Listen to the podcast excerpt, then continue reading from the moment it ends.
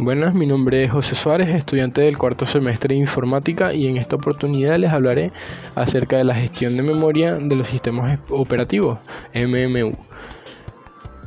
La gestión de memoria es la parte del sistema operativo que se encarga de administrar la memoria principal del computador, es decir,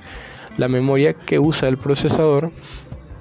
donde, y es esta memoria donde se encuentran los procesos antes de ser ejecutados distribuyéndola entre todos estos procesos este, según lo vayan necesitando. La gestión de memoria se encarga de ofrecer a cada proceso un espacio propio, de permitir que estos procesos em, compartan memoria, de minimizar el desperdicio de, de la memoria.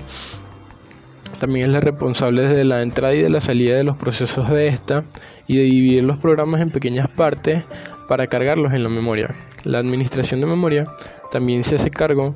de llevar un registro de las partes de la memoria que están en uso y de las que no.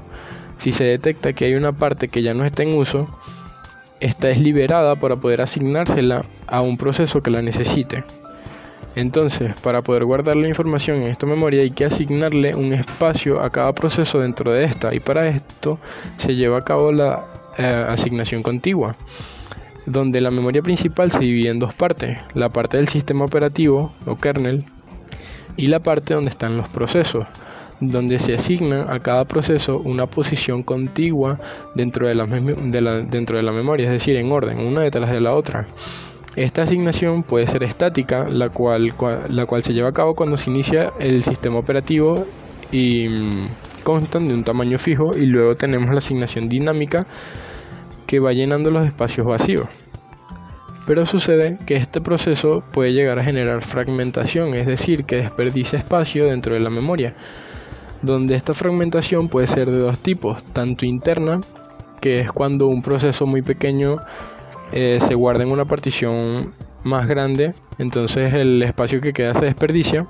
y la externa, que es el caso contrario. Para evitar esto se hace uso de algunas técnicas tales como